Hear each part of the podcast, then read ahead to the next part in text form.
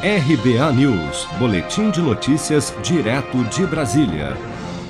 O governador de São Paulo, João Dória, afirmou durante coletiva de imprensa nesta quarta-feira que o Ministério da Saúde enviou ao Estado metade das doses da vacina da Pfizer contra a Covid-19 previstas no cronograma da pasta.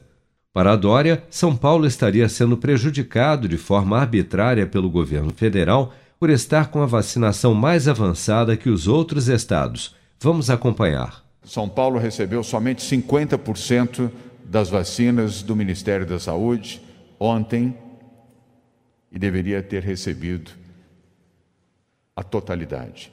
O governo de São Paulo recebeu ontem 228 mil doses a menos do previsto da vacina da Pfizer.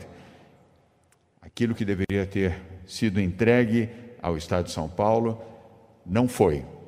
Um número representa 50% a menos do que o governo do Estado de São Paulo tem o direito regularmente a receber dentro do Programa Nacional de Imunização. São Paulo recebe em média 22% do quantitativo das vacinas destinadas ao Brasil. Essa é quantidade proporcional à sua população. Sempre foi assim. Este é o Programa Nacional de Imunização há mais uh, de 25 anos que funciona assim, e durante todo este período tem funcionado desta maneira. E ontem isto foi interrompido. A última remessa de vacinas da Pfizer, a quantidade foi reduzida à metade, sem nenhuma justificativa.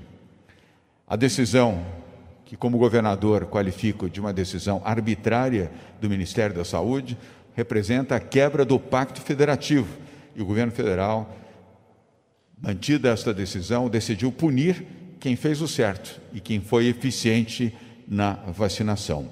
Em resposta, o ministro da Saúde, Marcelo Queiroga, se limitou a dizer horas mais tarde, ao ser questionado sobre o assunto durante evento para a assinatura da portaria com orientações para a volta às aulas, que o governo de São Paulo, abre aspas, está sempre reclamando, fecha aspas.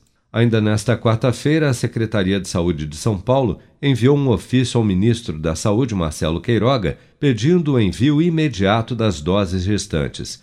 No ofício, o Estado afirma que só foram enviadas a São Paulo 10% das doses do PNI, ao invés dos 22% que seriam reservadas ao Estado.